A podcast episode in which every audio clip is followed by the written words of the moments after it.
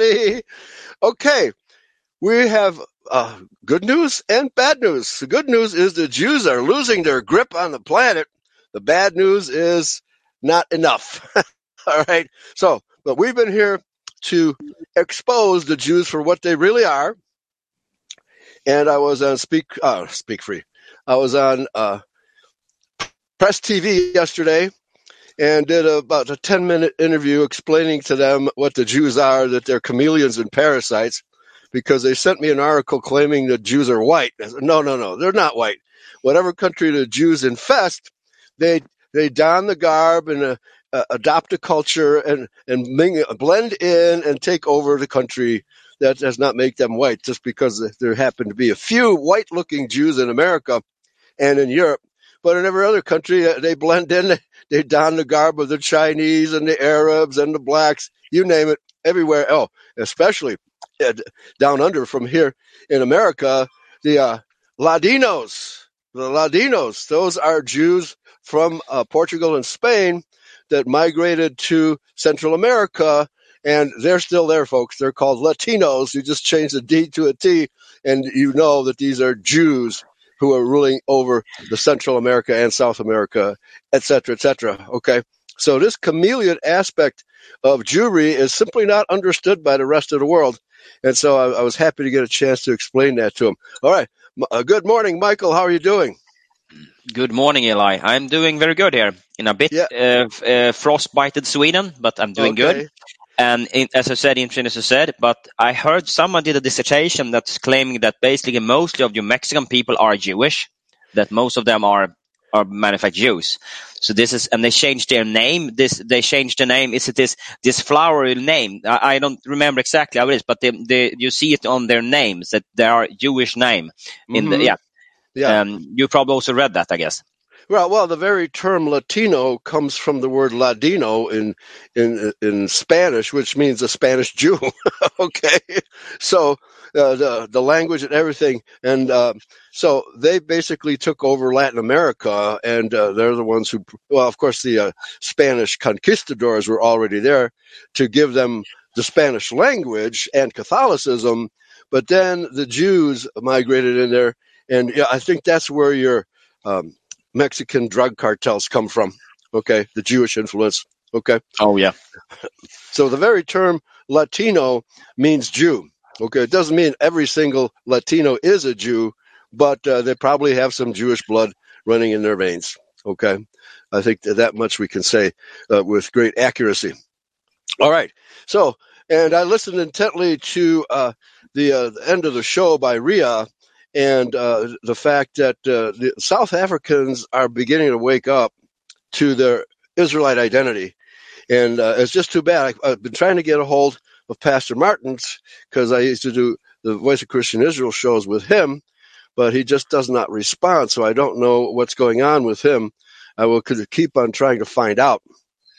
Anyway, today's show is going to be another part of our discussion of the Septuagint versus the Masoretic text. And uh, so, but first, we're going to talk about the word rabbi, where in uh, Matthew 23 8, Yahshua tells us, Be not called rabbi. So, why? Why is it that we should not be, you know, that uh, that our teachers should not be called rabbi? And so, uh, uh, in the um, Bible Hub commentary section on Matthew 23 8, uh, he, he says, Be not called rabbi.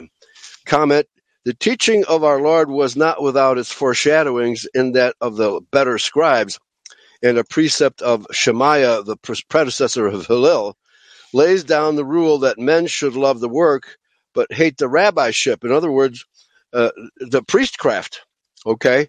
Well, what is rabbinical Judaism if not priestcraft, Michael?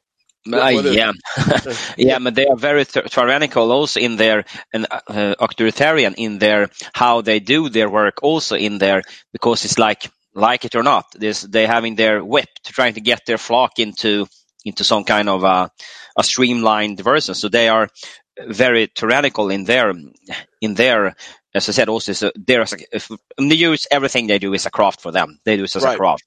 Yeah, and uh, in fact, there's a passage in uh, the the New Testament where the rabbis sought the uh, the foremost seats at the gathering, you know, the, the center of the main the main table, right, uh, on the podium, right. They're always maneuvering themselves to be the leaders and authoritarians, right. But Jesus said, "I come not to lead, but to serve."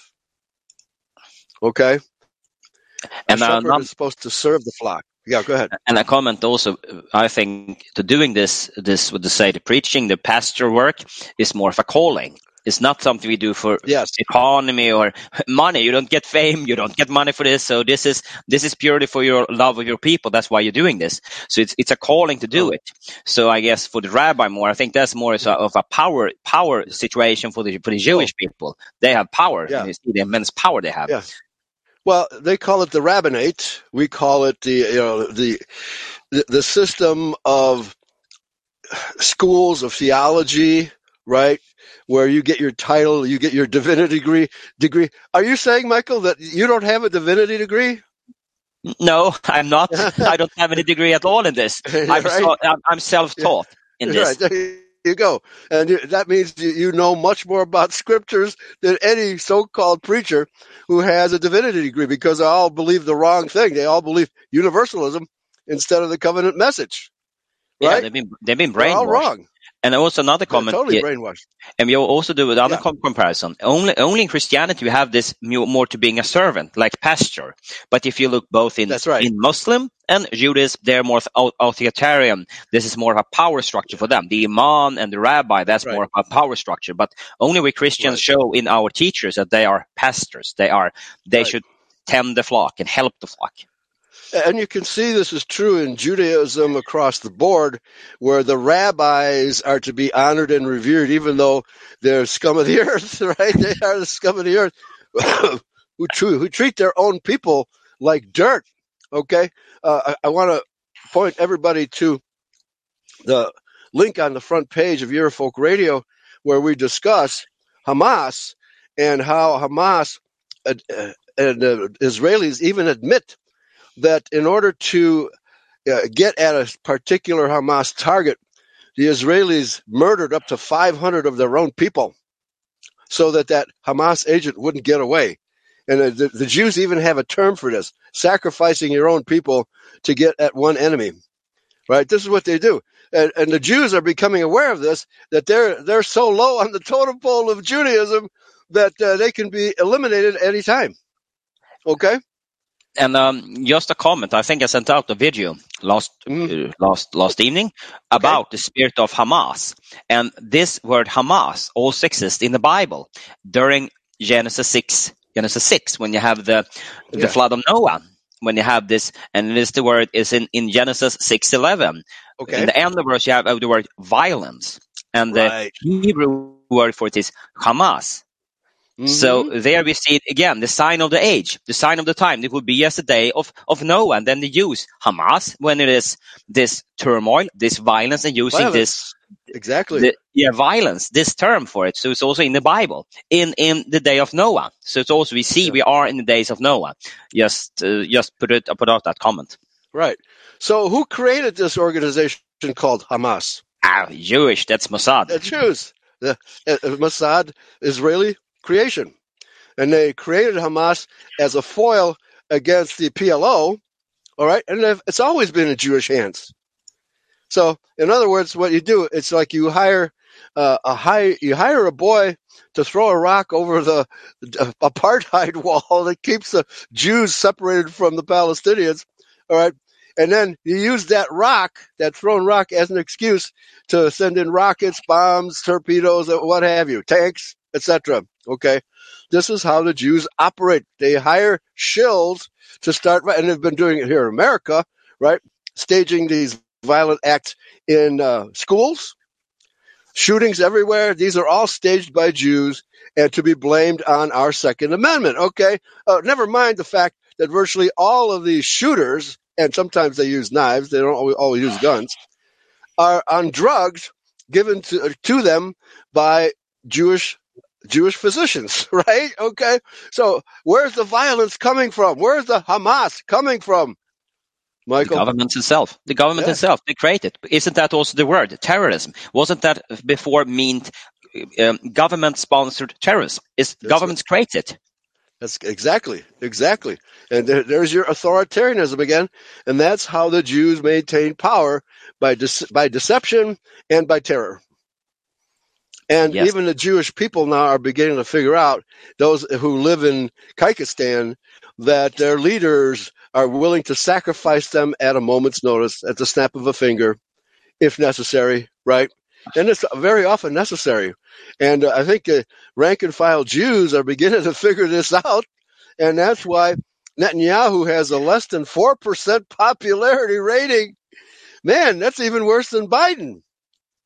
I think Biden has like a 10% popular because there's so many rank and file uh, Democrats in the Democratic Party. They, they have to uh, follow their master, their rabbi, Biden.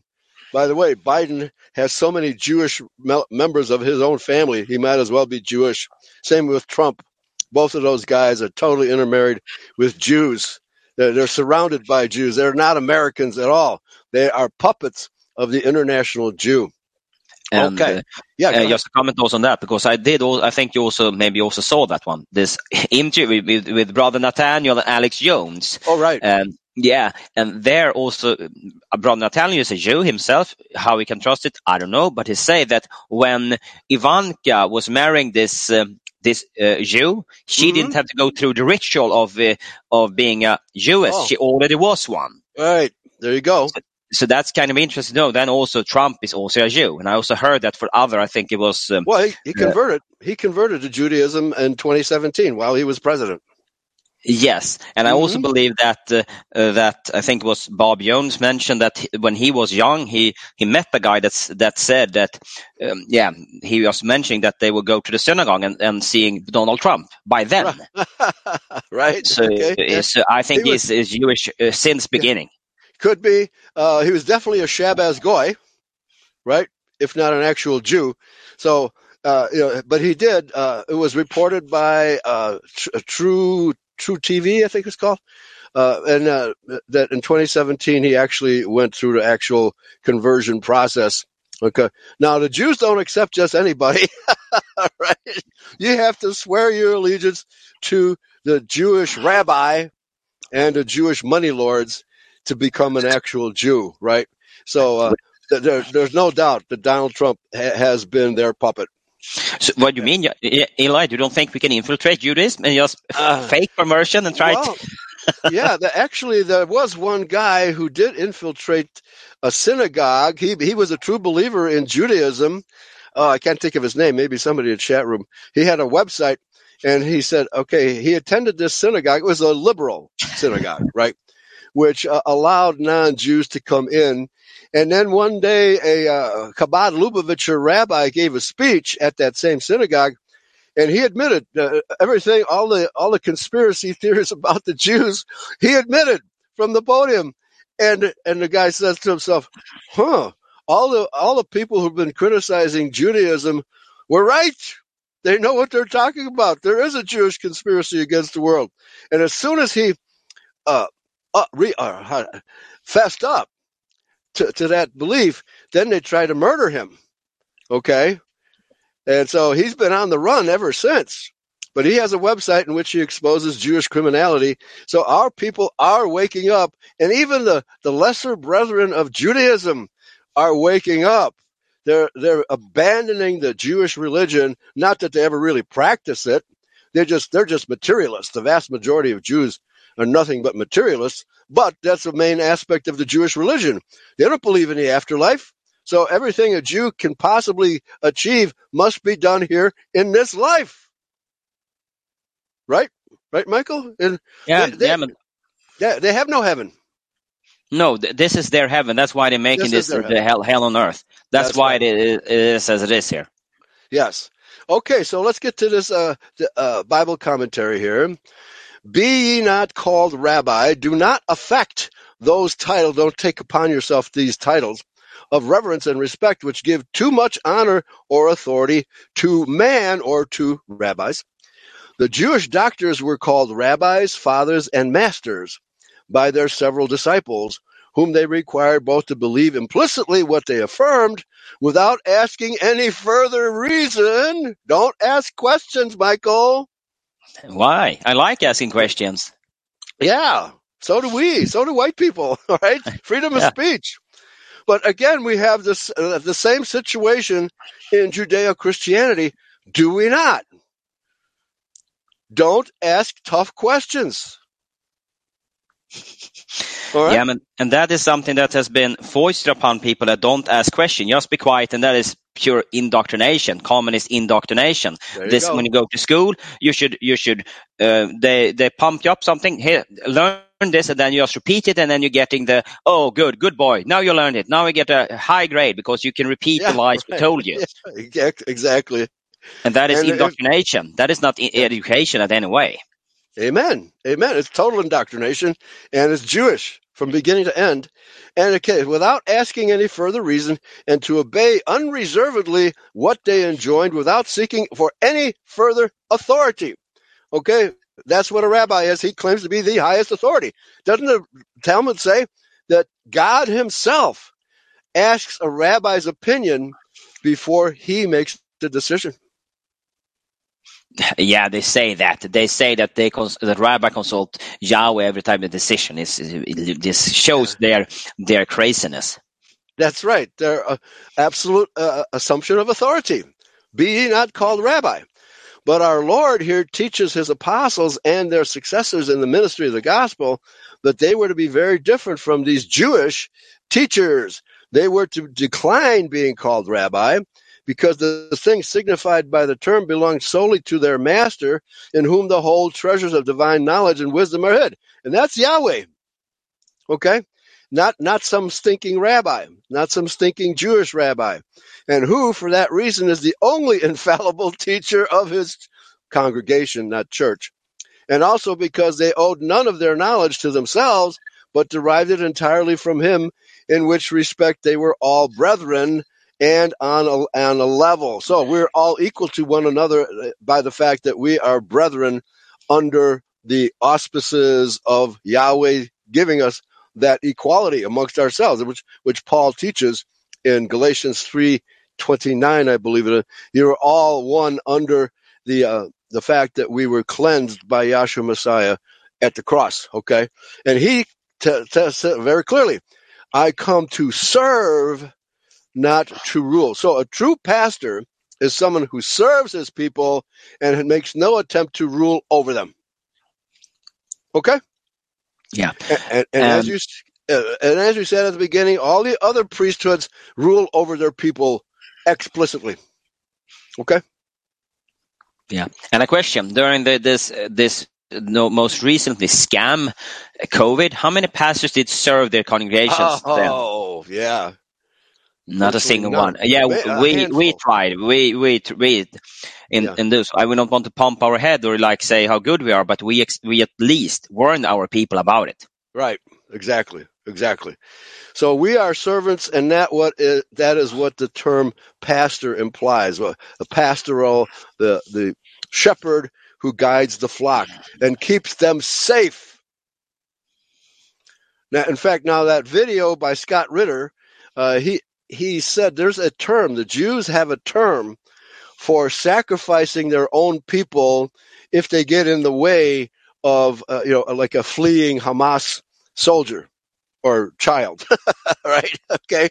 And uh, I, I, I, didn't have time to listen to it again, but the Jews have a term for that.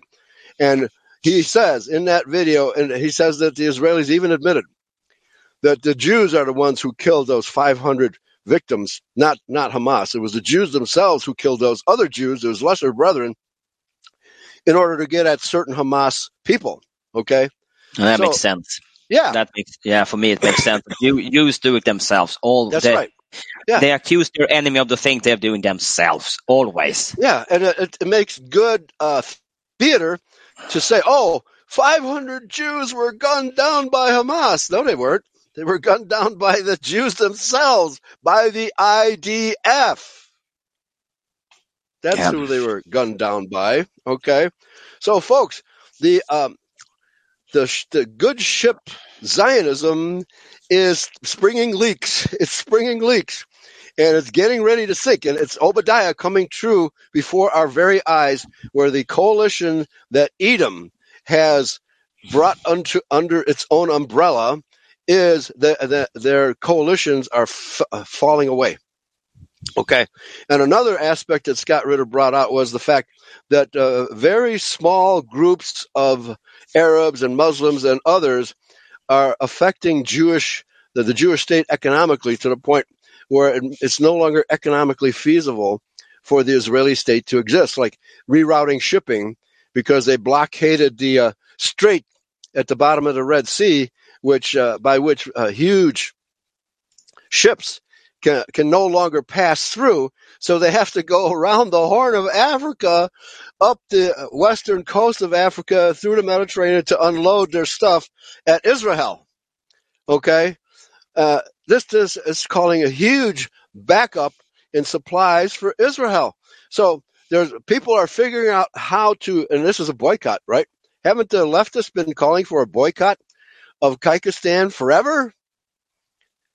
and nothing is mm-hmm. happening. So nothing people, is happening. Yeah. So independent, uh, independent uh, freedom fighters are doing things on their own, and th- th- it's like uh, oh, it's like uh, in America, where our our rebels, so called, at the American Revolution, uh, were using guerrilla tactics against the British with their bright red uniforms, right? And the guerrillas were hiding behind trees and picking off the British. And there's no way you can win a war against a guerrilla, a, a guerrilla force. Uh, we we found that out in Vietnam, Michael. We found that out. They hide in tunnels. They hide behind trees. They, they wear a camouflage. All right where we stood out. We the way we fought that war is we marched down single file through the jungle, and they just picked us off, right? Unless we found a bunch of them uh, in found their headquarters, and we were able to engage them directly. But in other words, we were nothing but uh, ducks in a shooting range. That's what we were. Okay, that's not the way to fight a war. So it's obvious it was a no-win war.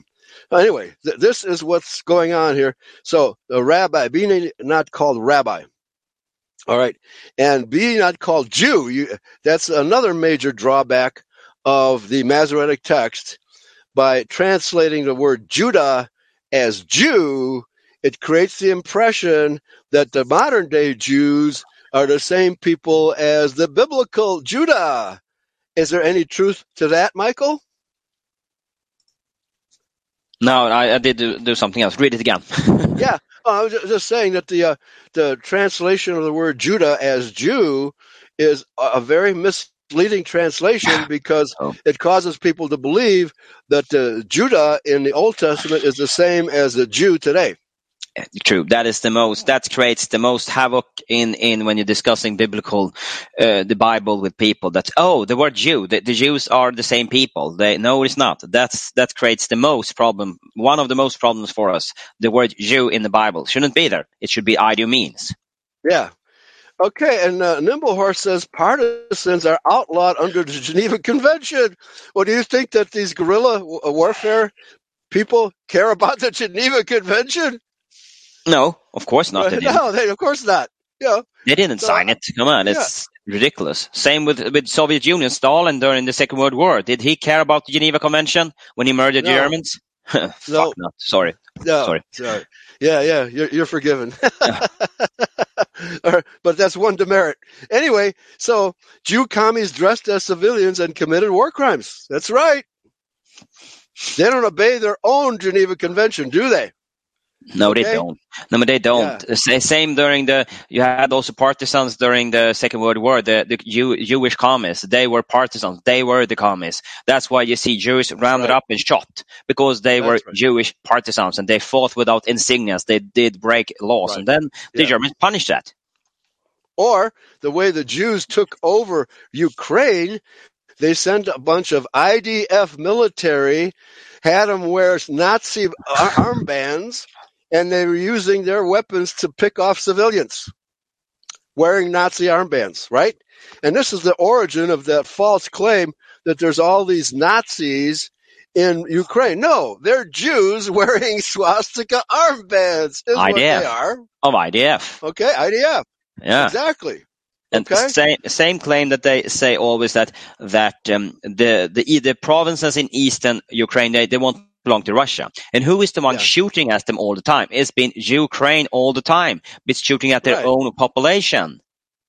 Right. Now, I could don a, a red robe, uh, a, a, staff with a, a, crooked cross of Christ on it, and uh, a, a, hat, uh, uh that, uh, what do they call the, the hat that the popes wear?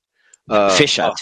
yeah, the fish hat, right? Yeah. yeah. Yeah. So I could I could don that outfit and walk down the street and pretend to be a pope, and I'll bet you a lot of Catholics would bow down to me, okay, just because I'm wearing the uniform. Come on, people, don't be so gullible. Don't be so gullible, because uh, the Jews are experts at wearing costumes and acting. They're experts at that. Just like Al Jolson with the blackface.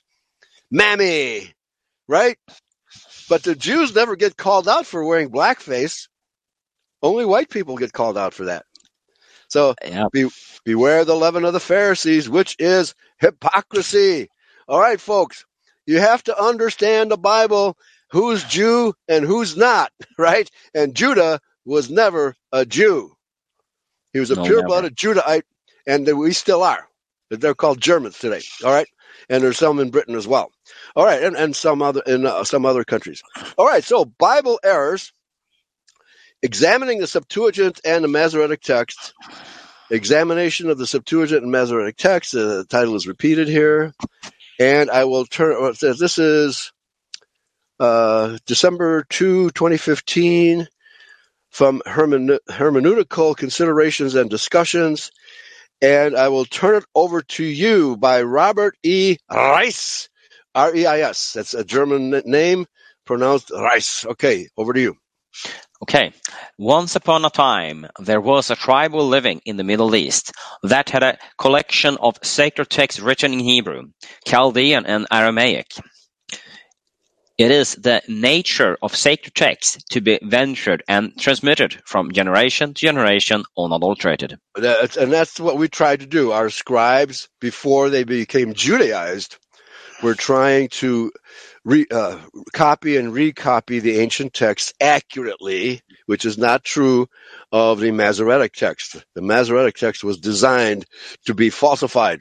Okay. Now, the one drawback in this website they they falsely assume, as we just discussed, that uh, Jews were Judahites or Israelites. They falsely make that assumption. So wherever they say Jewish, they're wrong. it's Judahite or Israelite is the correct term. Back to you. Then we have to make that correction when we come to those places, I think. That, that's right, for sure. Uh, as time passed, members of this tribe emerged uh, to areas where Hebrew and Aramaic and Chaldean were not spoken. A large community settled and um, prospered in the city of Alexandria in Egypt. Greek replaced their tribal language. They needed an accurate translation of their venerated documents in Greek. Okay, let me comment here because this is very important to understand that these people were Judahites not Edomite Jews, okay? Because they practiced the Torah in Alexandria. And uh, the Ptolemy Philadelphus was familiar with these people and, uh, you know, communicated with these people. These t- people, t- like we are everywhere, we're very fleissig, which means we work hard. We work hard, we build stuff. The Jews are not fleissig.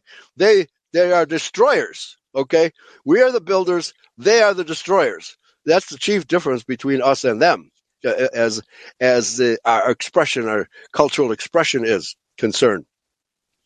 So he had a lot of respect for the Judahites in Alexandria. So he asked the true Judahites in who were still living in Judah, not Judea, Judah, to translate the Hebrew scriptures into Greek because Greek had be, was already becoming a very common language, and many of the Judahite scribes were able to speak Greek and even write Greek. So the Septuagint was translated by true Judahites, not by Jews. Okay? Just get that clear. All right, back to you.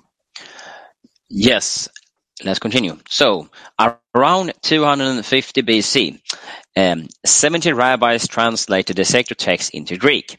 This translation was not bootleg edition. Oh, wait a minute. Wait a minute. I almost missed it. They were not rabbis. They were Levitical priests. Okay? Yeah. Not rabbis. So another mistake made by this uh, website. Back to you. Uh, the project was approved by high priest and the Sanhedrin in Jerusalem. Is that true? Sanhedrin? Yeah. Yeah, there was uh, the original Sanhedrin was in fact Judahite. They were like the political arm of the Mosaic Law. All right, so they were the authorities, but uh, you know they were still practicing the Mosaic Law at this time. Back to you. Thank you. So the Septuagint, the translation uh, of the 70, um, was an official document. A Hebrew Bible exists today. It is used by, okay, they say Jews now, but I think Judahite everywhere. Well, yeah, no, he's referring to the Masoretic text. So it is. This is accurate. It is used by Jews, but not by us. Ah, okay. Uh, well, actually, it is used by. Uh, actually, it is used by us because the Jews have inflicted it upon us through the King James version and other versions. Versions, okay. So, uh, yeah, it is true, but by deceit, not by Mosaic law. Back to you. Thank you. So the Septuagint, the translation of the 70, was an, was an official document. Um, a Hebrew Bible exists today. It is used by Jews everywhere. It is called the Masoretic text. It was compiled around 700 AD. It is almost 1,000 years newer than the Septuagint. The rabbis who compiled the Masoretic text were not accountable to the high priest in Jerusalem. Uh huh. They weren't. So they were their own authority, right? An assumed authority of Edomites over the scriptures which did not belong to them ever. Okay? But this is the process. The Jews assumed authority over the scriptures. Back to you. There no longer was a high priest. The rabbis who compiled the Masoretic text were not accountable to the Sanhedrin in Jerusalem. There no longer was a Sanhedrin. Mm-hmm. That's uh, correct. And the, the, last Sanhedrin was uh, formed by Herod, the Edomite, after he assassinated the Judahite Sanhedrin. And uh, so the, the Sanhedrin, original Judahite Sanhedrin, they were the representatives of the Jewish slash Israelite people in Judah. Okay, the the people had to have representatives vis-a-vis Rome and other countries, right? So these were the people who were supposed. The Sanhedrin was supposed to keep the Mosaic law, and they did that by and large until the Greeks invaded our, our country, Judah, and changed our religion. That's when our religion began to change when the Greeks invaded, they slaughtered a pig on the altar, and then the Romans were no better. But then under the Romans, because they had made a league with Antipater, Herod's father, to put Herod on a, as a tetrarch over Galilee, then uh, through bribery and, and uh, military alliance, the Edomites and the Romans invaded Judah and took over. And this is why the original inhabitants of Judea properly now called, hated Herod and hated the Romans. Uh, they were Judahites who were now being ruled over by an occupation force of Edomites and Romans. Back to you. Uh, the Septuagint predates the first appearance of the Mes- Masoretic text by almost 10th century. The Septuagint is based upon Hebrew text, at least 12 centuries older than the text upon which the Masoretic version is based. Yet, modern Christian translation of the Old Testament rely on the Masoretic text, not the Septuagint. There you go. I mean, so which do you think is more accurate, the original text or a, a text that's 1,200 years older? Take the, the older one that is that is made up by our people, the Septuagint. Right. There you go. There you go. Now there's a I don't know if you can read this chart. Uh, English translations of the Bible since 1611 AD these are abbreviations of the various you know, English translations. So RSV, ESV, etc., etc. Uh, we can just assume that they're all based on the Masoretic text. Okay. Now, the one warning about the Septuagint modern translations of the Septuagint have always also been adapted to conform with the Masoretic text. All right. So the older the Septuagint version you have, the more likely it is to be accurate. The older the translation, the more likely it is to conform to the Masoretic text. This is all deliberate. This is all by design. All right, back to you. Yes. So where is the problem? Most of the quotations from the Old Testament in the New Testament used the Septuagint as their primary source. The integrity and truthfulness of the Septuagint is completely dependent on the Septuagint uh, being a truthful translation. Discredit the Septuagint and there is no New Testament. There was no controversy about the integrity of the Septuagint from 250 BC until 135 AD. What had happened to provoke dissatisfaction with the Septuagint, Septuagint among the Jews? Yeah, and here I think it's correct. Yeah, yeah, among the could also be the Jews because they, I guess, this this they dissatisfied with the Septuagint. So I can that can also apply. There here. you go. Yes, exactly. Good point.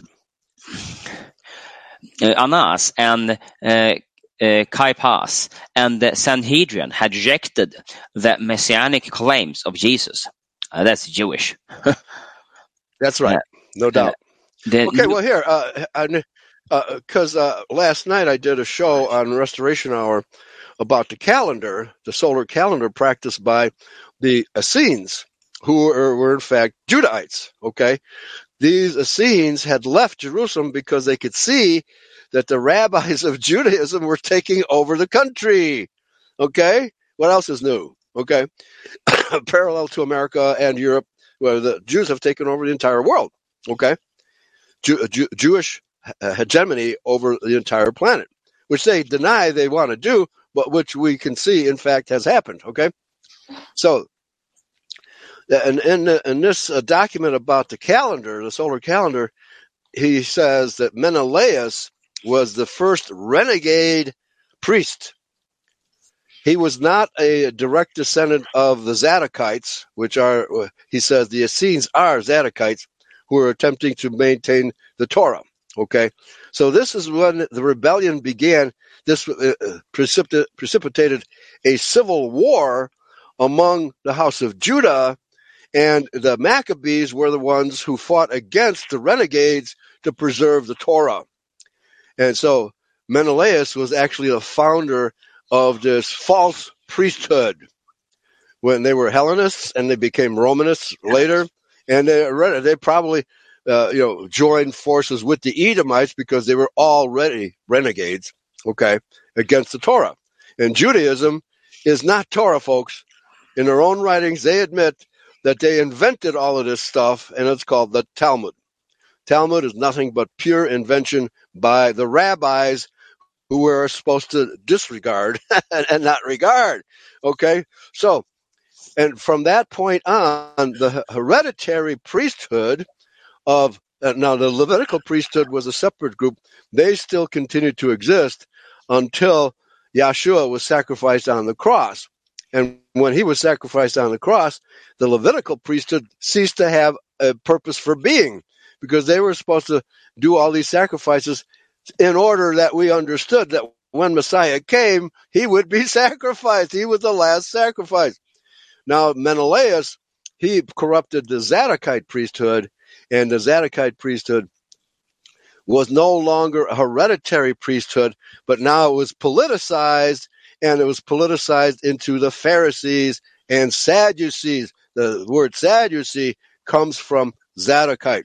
So these are already corrupted priests very much corrupted priests who would probably sell their services to the highest bidder, right? As as the uh, Judeo-Christian priesthood does today. Okay, back to you. Yeah, they get their pension, they get their money, and then yeah, they don't really care. They don't really care about the scriptures and the truth. They right, yeah, a true mm. rabbi. Yeah, they're rabbis. They've been rabbis. they've been rabbis.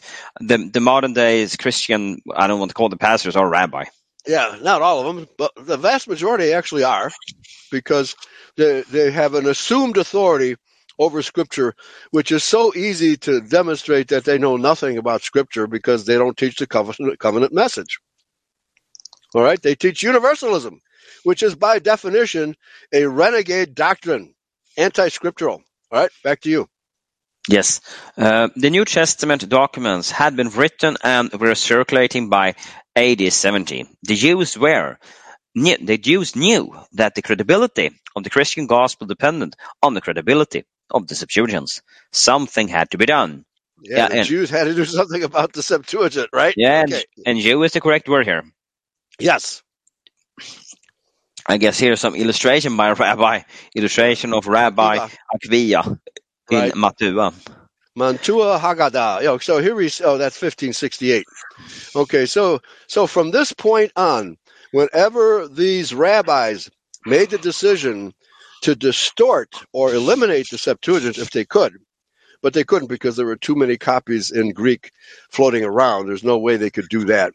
And uh, any Christian, Judahite or Israelite would have seen immediately that the the Jewish version was distorted.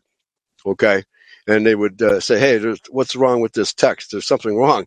So the Jews had no choice but to uh, distort, pervert the teachings that they had in their possession, which was the ancient Hebrew text. Okay, so the Masoretic text. Let me. I can't stress this strongly enough.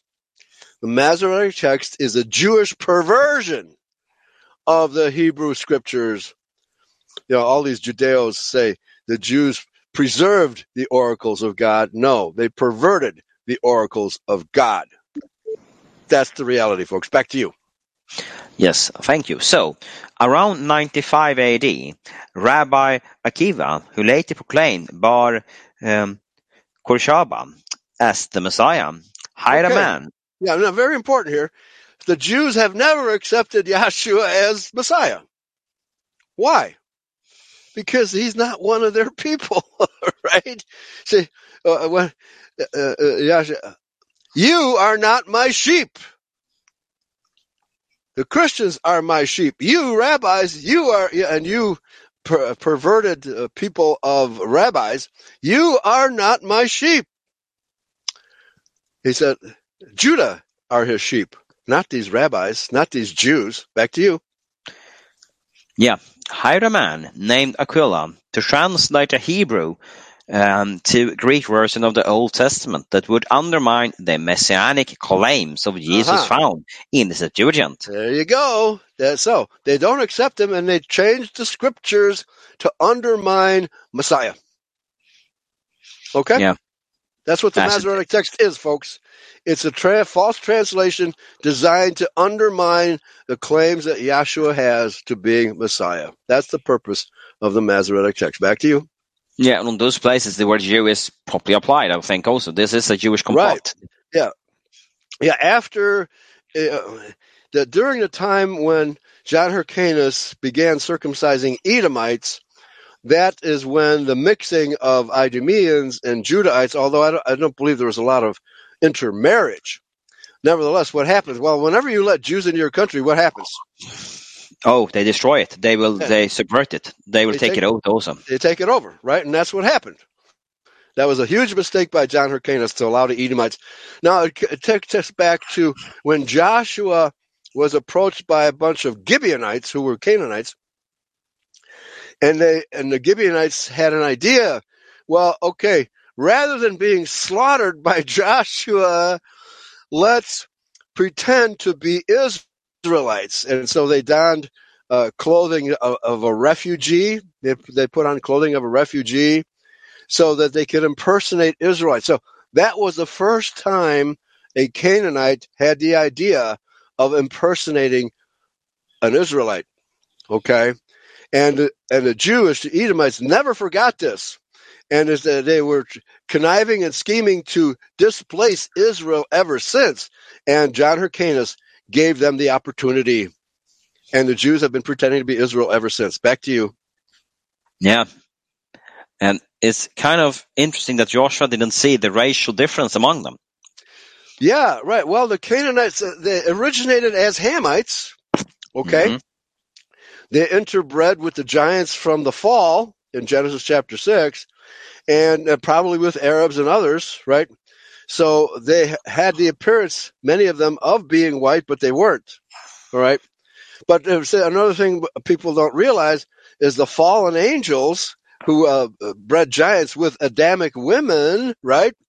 You go around the world and the people who describe, you know, the American Indians and others around the world describe these giants as having a Nordic appearance with red hair, blonde hair, blue eyes, and, you know, Caucasian features. Why?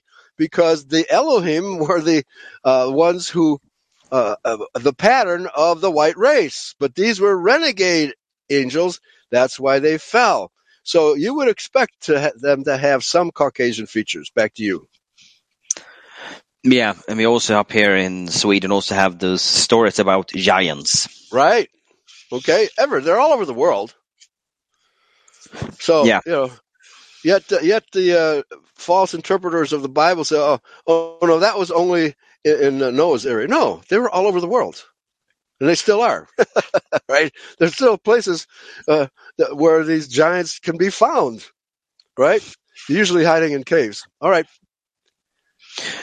Um, some scholars believe that the Masoretic text was based in part on the uh, tendentious translation by Aquila. Right. Yeah. And here Aquila, comes the difference. The. Yeah. Yeah. And here is the difference again. Uh, how is the Masoretic text different from the Septuagint?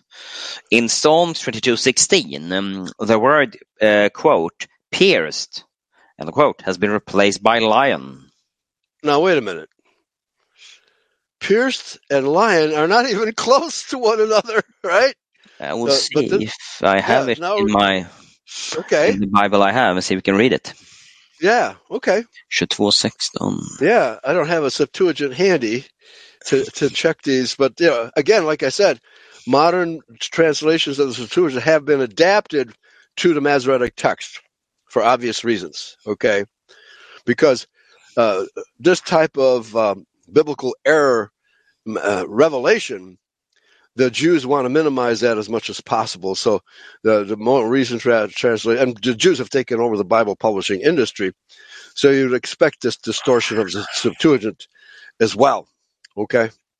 Yeah, and this is a reference to Yeshua Messiah's crucifixion. Okay, uh, yes. So Psalm 22, verse 16. Um, so, for encircled me dogs many, mm, the gathering of the ones acting wicked. Compass me, they dug into my hands and my feet. Hmm. Okay. So how does that describe a lion? I don't know. Yeah. Let's see. Uh, KJV. What does that one say? Yeah. Uh, no, here they have the KJV have the correct one. For dogs have compassed me, the assembly of the wicked have um, enclosed me. They pierced my hands and my feet. There you go.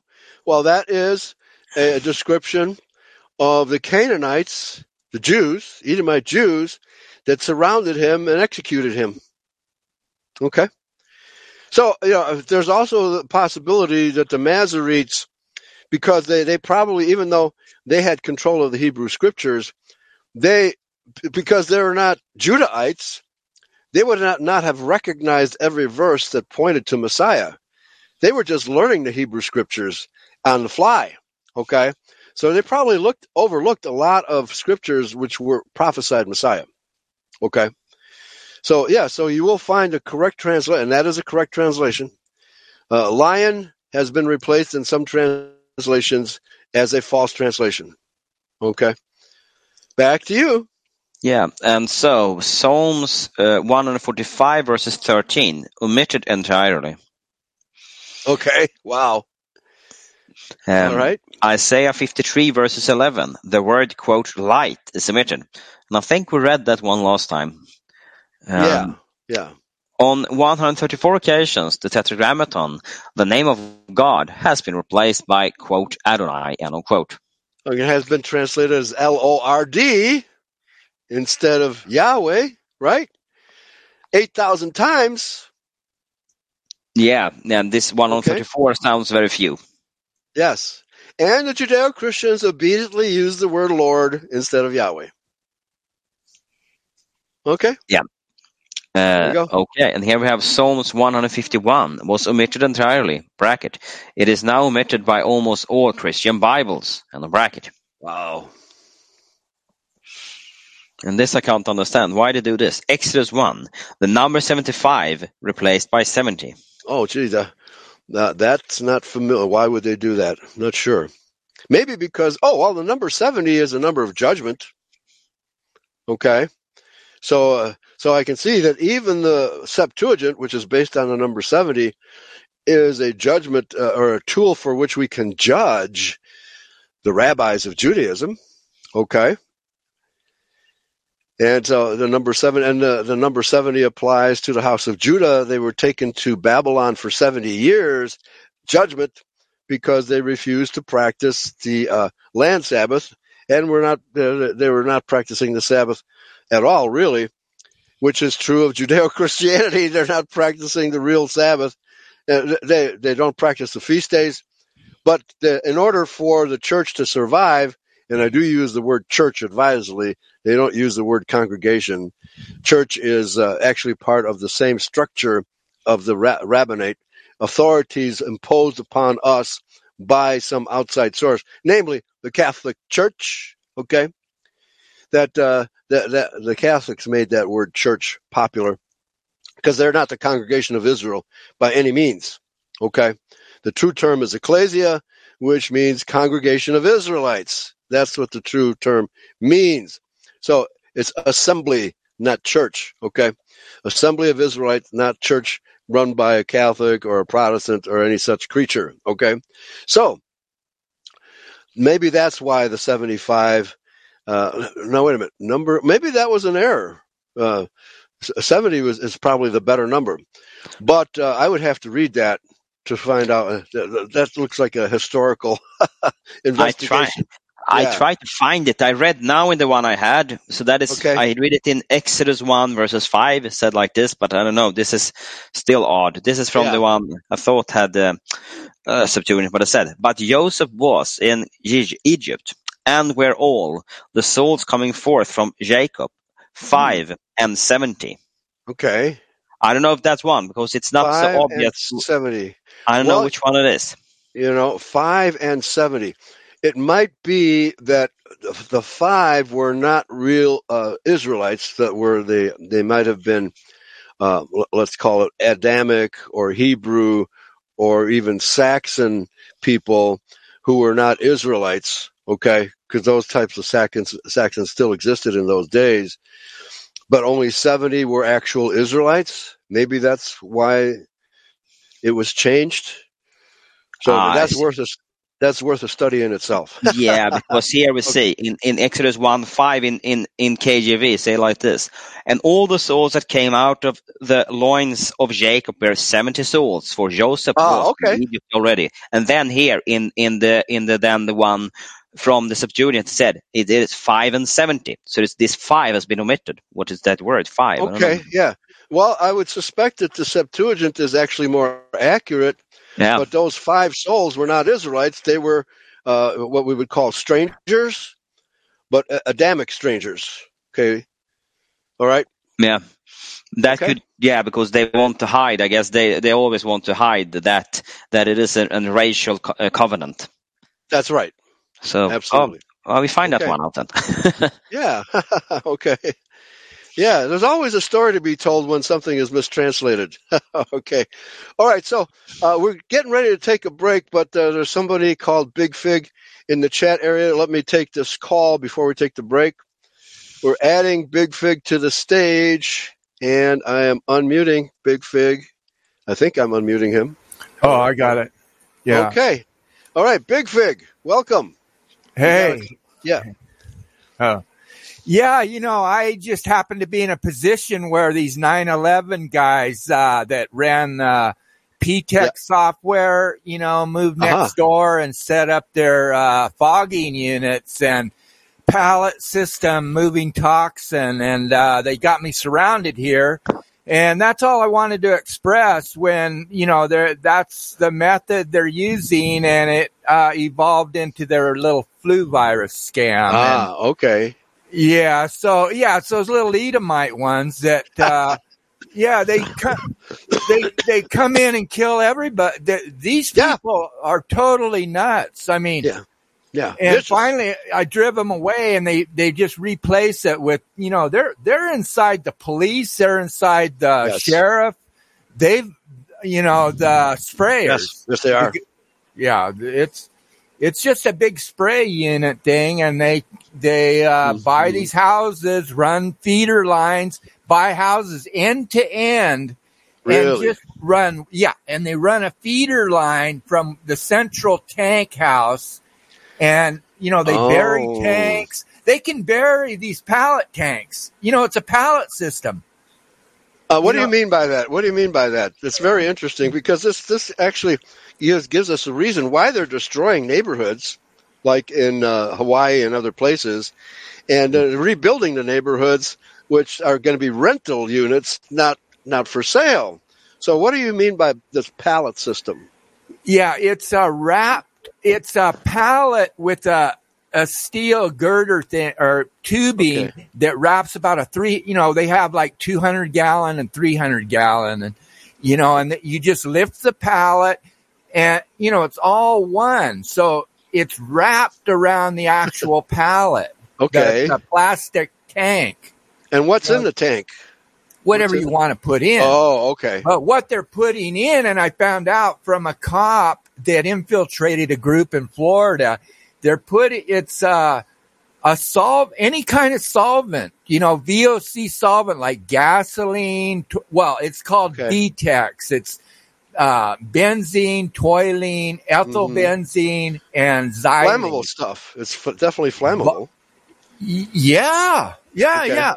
And they can just shoot, and they can regulate the pressure. Oh, so, yeah. So remotely. They, yeah, like it's raining right now and yeah. it comes in like crazy. And, and okay. when it's not raining, they're going to worry about blowback. So they, you know, they, if you watch, you can see the whole yeah. thing at night. That's the thing. You see everything really? shows okay. up at night with uh-huh, with uh, uh-huh. surveillance cams. The IR reflects okay. back off these droplets, but during the day right. it's pinpoint. You can't see it and it's mm. mind controlling. As soon as you start right. breathing it, it have, it closes down your brain. You got to uh-huh. research and probably your lungs. No, I'm wondering yeah, if that's right what I got. Up through the central brain, through the center of your whole nervous system. Right. Goes from the central brain outward into the okay. cortex. Okay, Big Fig. Yeah, uh, this is very interesting stuff. Uh, can you send me a link uh, to my email address. It's Eli James at att.net. Eli James at att.net because this sounds like information that our people have to know more about. Okay. All so, right. so thank you for bringing this up. And uh, sounds like, well, because blowback is the term that's being used uh, against the Israeli government because they, they annihilated 500 of their own people using IDF forces the Israeli people found out about it, and so Netanyahu is getting blowback. The more blowback we give to the Jews, the better. okay. yeah, this is the original meaning, unfortunately, and yeah. they they, I mean, this stuff will take over cubic miles of land. Wow. The, the VOC, and it it is heavier than air, so uh-huh. it kills all the insects, all the birds leave. Wow. I, they kill all the bees. Mm-hmm. You know, mm-hmm. I mean, these people are evil on a oh, yeah. scale. You cannot, you, yeah. nobody can comprehend how evil they are. Right. Right. It's totally unexpected. I mean, they, you, and they're just little bastards, you know? Yeah, right. Yeah. Jews are little people. right? Oh, with big wallets. Yeah. Yeah, right. Yeah. Small people with big wallets. Uh, mm-hmm. Excellent. Excellent. Okay. Big Fig, right. thanks for the call. It's uh, very enlightening. And, uh, you know, we'll have to pick up this subject uh, at another time. All right. So we're going to take a quick break. Thank you for the call, Big Fig. All right. Thanks. Thank you. Yeah. Bye bye. Okay. Okay. So we're gonna play a song here. Uh, call. How long, oh Lord? How long do we have to put up with these people? We'll be right.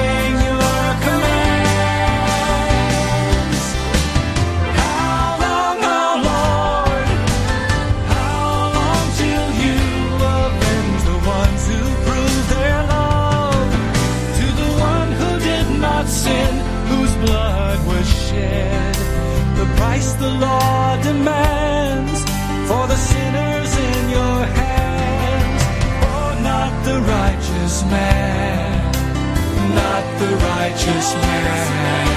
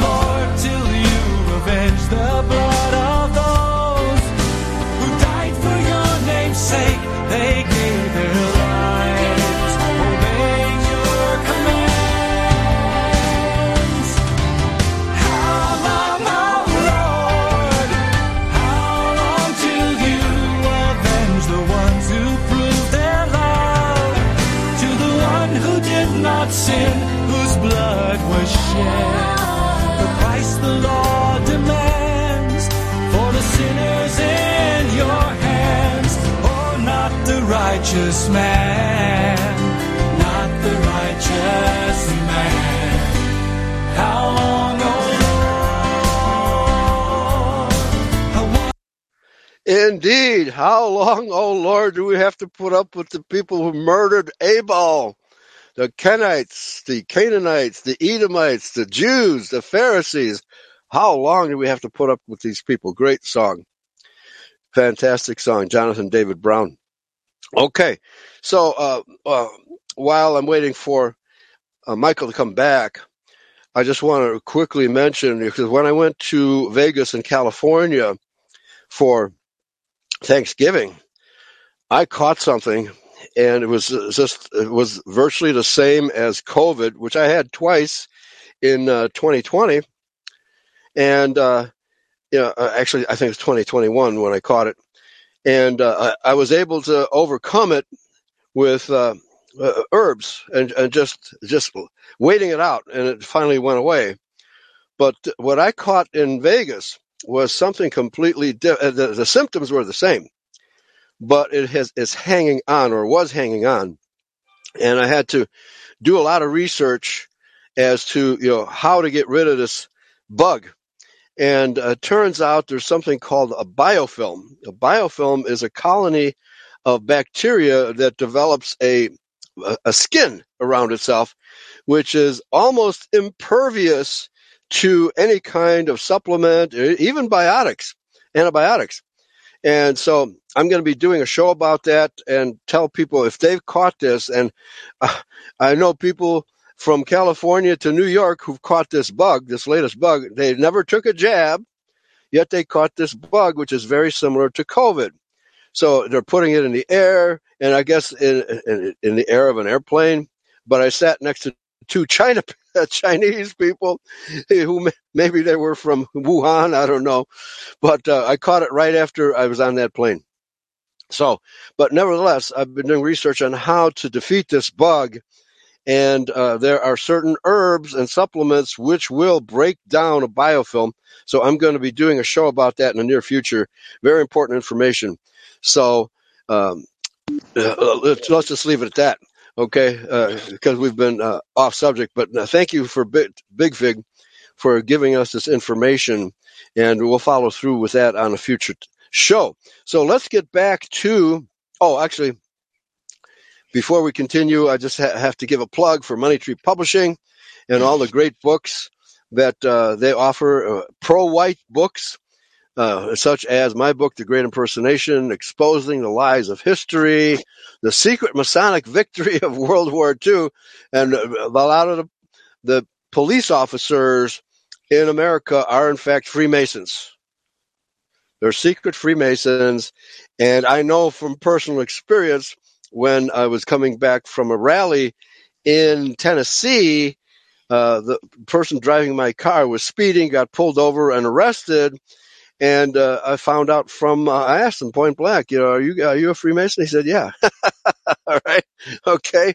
And I found out from them uh, that a lot of Klansmen know that uh, uh, officers are Freemasons, and there's kind of a quiet bond between Klansmen and Freemasons, which I'm sure the Jews don't care for. But most officers are white, okay? They know racial reality, and even though they're Freemasons, they still know racial reality. And of course, we have the war against whites, and uh, Henry Ford's The International Jew. Jews are the problem. So please visit the uh, website there, Money Tree Publishing, and they're adding new books to the list as we speak. So there's going to be more information, anti-Jewish, pro-white information from Money Tree Publishing. Thanks for you know, being a customer. Hellstorm, by the way, Hellstorm is fantastic. All right, so let's get back to it. And we're talking here about Bible errors. And where did we leave off, Michael?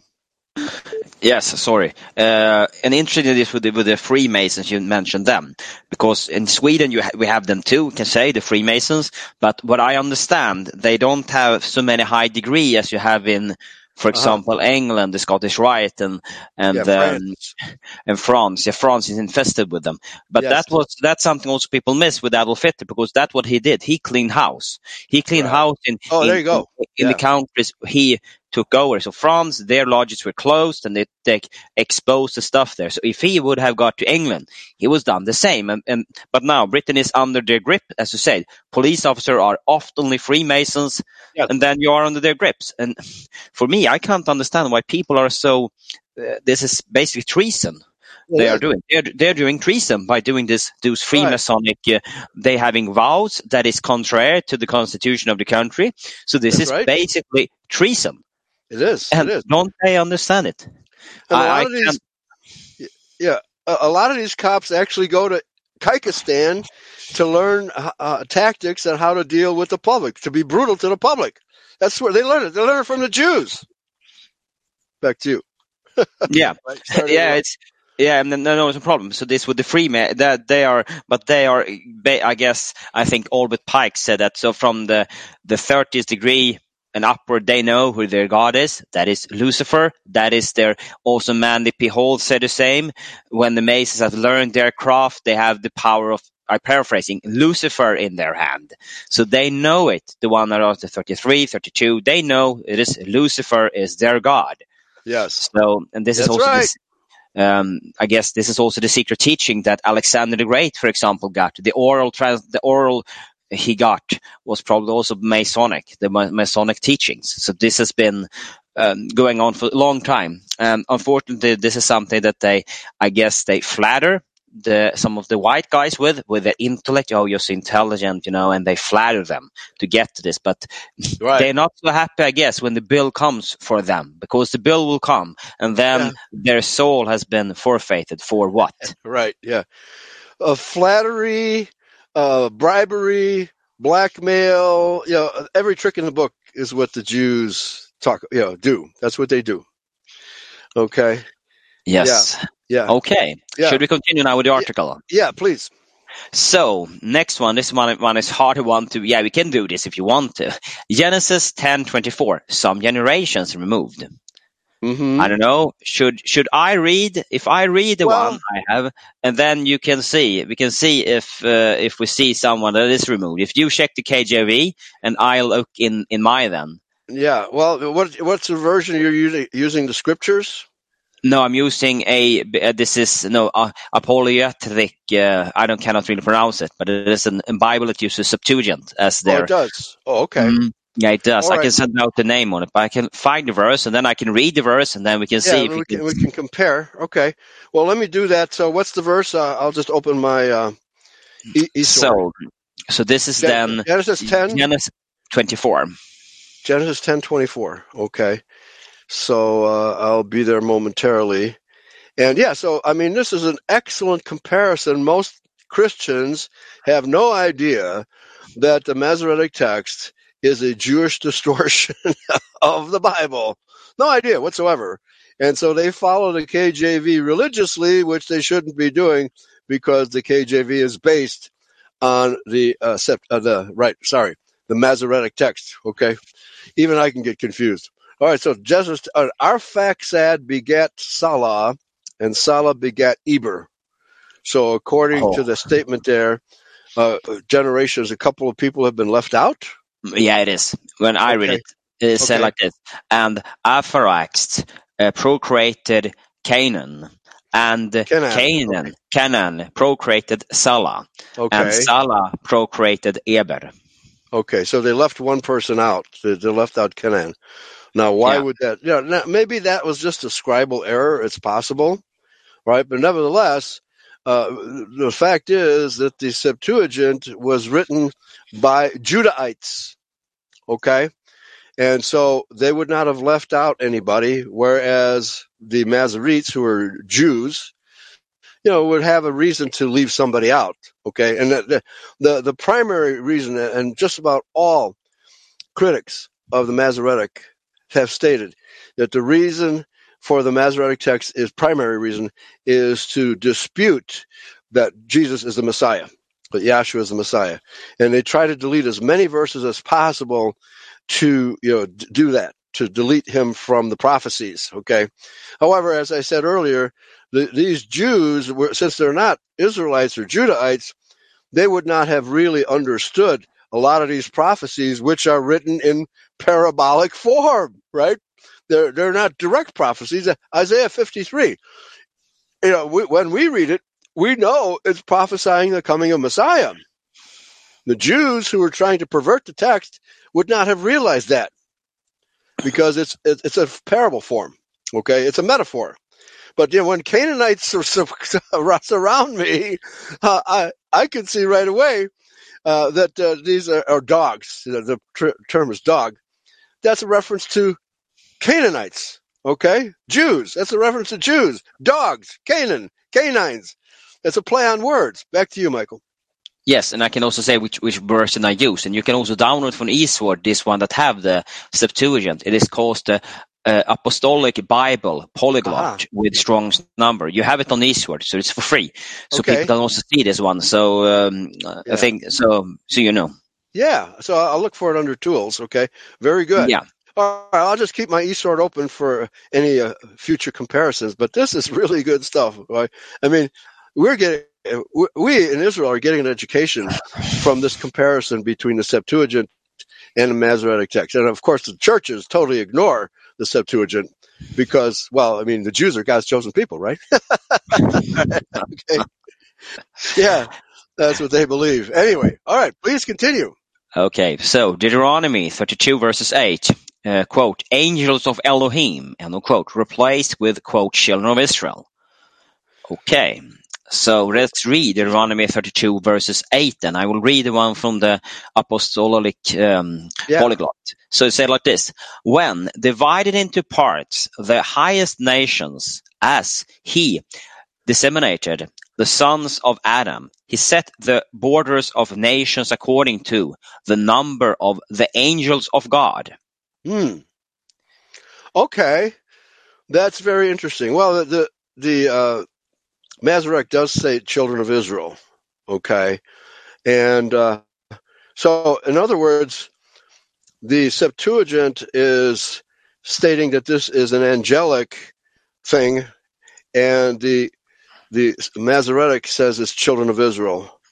Uh, I don't know what the purpose would be to change that, but uh, you know, it's, again, it's something that we'd have to d- discuss in the future. But certainly, if we're talking about a divine influence because the you know not all of these people were Israelites. You know, we're talking about Hamites, uh, you know, Japhethites, and Shemites. Okay, they're not all Israelites. Okay, so to change angels of Elohim to children of Israel is uh, is say, stating, well, not the Israelites were not responsible for creating the borders of the Japhethites. You know, the Japhethites created Greece. And so the Israelites did not create Greece. Israel uh, uh, interacted with Greece, but Israelite did not determine the borders of Greece, okay, because they were already established. Or the Romans, okay. The Romans were the children of um, of uh, Judah, okay. The Israelites did not create the borders of Rome, so perhaps this is a you know a subject worth pursuing. All right, back to you. Let's go to Jeremiah ten. Yes, Jeremiah 10 verses 6 and 7 have been added in the Masoretic text. So then I think you, sir, have to go to Jeremiah 10 and read them and see if yeah. I have them. okay, Jeremiah 10, here we go. Verses, verses 6 and 7. All right, almost there. Scrolling down, so I will read Jeremiah 10 6 For as much as there is none like unto thee, O Yahweh, thou art great and in, and thy name is great in might. Who would not fear thee, O King of nations? For to thee doth it appertain, for as much as among all the wise of the nations and in all their kingdoms there is none like unto thee. Okay, a lot of added words here. I didn't read all the added words, but uh, you know, I, I, can see that this, the uh, Masoretic and the KJV uh, are adding words here. Okay, how does it read from the Septuagint? Yeah, I have the same verses here, so I don't know. They're still here, but so we can I can read it too. Yeah. Um, and this is verses uh, verses six until seven.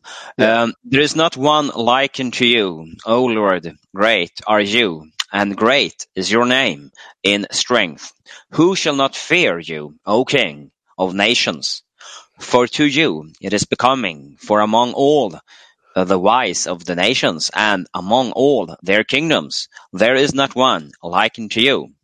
Okay, so it's actually very similar in translation. However, you know, the again the Masoretic is the the Jewish version of the old Greek, uh, sorry, Hebrew Old Testament, and uh, you know, it's, just uh, not major differences from what I can see there. Okay. No, but I uh, when I'm looking, you have yeah, I don't know. When I'm looking and yeah, let's we can continue then to the next okay. one. Okay. Yeah, very good. All right. So yeah, so let's continue uh, because we want to get through this text here. Unless there's some glaring uh, difference, you know, we'll, we'll just uh, read on. Okay, back to you. So, Psalms 96 verses 10, quote, Say among the nations, Yahweh reigns from the wood, omitted. Oh, wow. Yeah, that's totally omitted. Very interesting. Okay, yeah. All right, please continue. Yeah, this uh, there's such a long list here. I don't think we can cover them all. all okay, right. let's continue. So yeah. Isaiah 19 verses 18, quote, "City of righteousness," and a quote, "changed to the quote city of the sun." or some, or in the version uh, quote the city of the destruction and unquote. Major difference there. Uh, that's the major difference. Yeah, yeah. Oh. And city of sun, the sun worshipper Canaanites. Yeah, there you go. Yep, right. City of destruction. Well, it be uh, it became that, right? But uh, it's supposed to be the city of righteousness, and of course, we are that city. Ye, Yahshua tells us, ye are the city on the hill. It's not referring to a place; it's referring to us. All right, back to you. And then we have the hundred one. The Masoretic scribes purposely and willfully rearranged the original chapters order in the prophetic book of Daniel so that the chapters make no sense chronologically. And that that's is true. Yeah, that is true. They are not in the chronological orders. Yeah, it makes no sense the way the the Masoretic text is ordered. It makes no sense whatsoever. So I think, well, the Jews hate the book of Daniel. Uh, that is the one book uh, when they turn to the book of Daniel, they cover it. They cover it with a cloth so and so as not to read from it because it's so obvious that the book of Daniel prophesied coming of Messiah to the year, right? That they don't want anything to do with the book of Daniel. All right, back to you. Uh, okay. Next one is then. Isaiah 61 verses 1, quote, recovery of the sight to the blind end of quote, omitted. Omitted. Wow. That must be uh, prophetic for wasn't that was Yahshua Messiah? Ah, yeah. There you go. All right. Uh, so this one looks like maybe we should cover it. Isaiah 61 1. Let me go to my e sword. Isaiah, have patience with us because this is important stuff. Isaiah 61. You need to know how the Septuagint and Masoretic differ from one another, and that the Masoretic is Jewish. All right, so I'm going to read it here. The Spirit of Yahweh Elohim is upon me because Yahweh hath anointed me to preach good tidings unto the meek, not, not unto the rabbis. he, he has sent me to bind up the brokenhearted, to proclaim liberty to the captives, and the opening of the prison to them that are bound. This is a very important verse. Why? Because this is the verse that Yahshua quoted in the synagogue at Capernaum as pertaining to himself. And he said to the to the then these were primarily Judahites and Benjamites because that was in Galilee. And the the the, the people from Galilee who, were pri- primarily men sitting around there and they should have known these scriptures, they looked at each other and said, What? He's proclaiming to be the Messiah? And they tried to throw him over a cliff. And that was Judahites, not Jews, folks. They tried to throw him over a cliff when he said, This verse has been fulfilled in your ears today.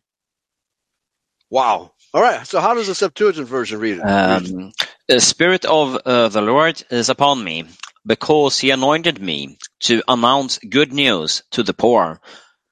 He has sent me to heal the ones being broken in the heart, to proclaim to captives a release, and to blind recover of sight.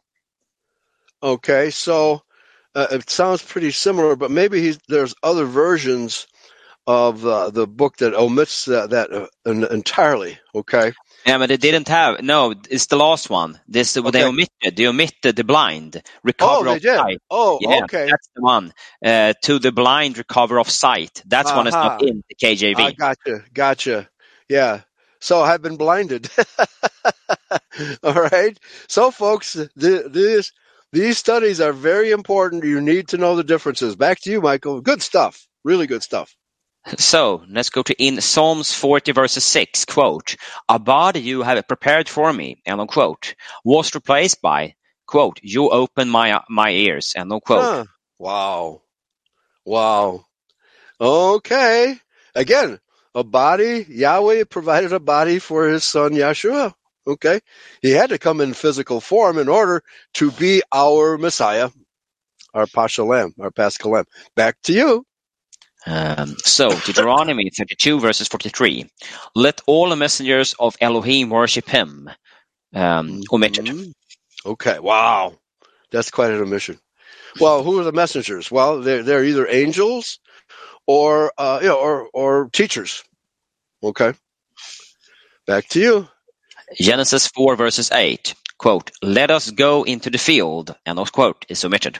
Hmm. Okay. Yeah, but that is when Cain lures out Abel. Ah, okay. Yes, let us go into the field. Let me make you uh, some uh, lentil stew. right. Okay. Oh, uh, Jen, I'm sorry. No, this is Cain. I'm, I'm thinking of Esau. No, it's, yeah, it's Cain yeah. luring Abel. Yeah, very good. Let's go on. Why? Why would that be a omitted? That's interesting. Okay. All right. Please continue. Uh, so, Deuteronomy 32, verses 43. Moses' song is shortened. Okay. Uh-huh. Why okay. that? That's yeah. strange. Yeah. Well, that's what I've been telling people about the Masoretic. It's a redaction.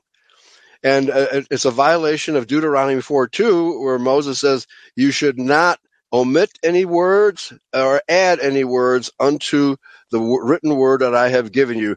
But that's what Judaism is it's additions and subtractions, and it's called the Talmud. Yeah, right? and that also someone in some in the book Revelation say that you should not add or retract from this book, or you right? or I yeah. will add or retract from you. Right. Yeah, and but the, but the book of Revelation is addressed to Christian Israelites, not to Jews. Okay, so uh, we are we are instructed not to make any changes to the book of Revelation. I don't know to what extent changes have been made to that. However, understanding the book of Revelation is totally lacking in Judeo Christians because they falsely believe that the Jews are the Israelites, right? So, so that will change your understanding of the book of Revelation for sure. Okay.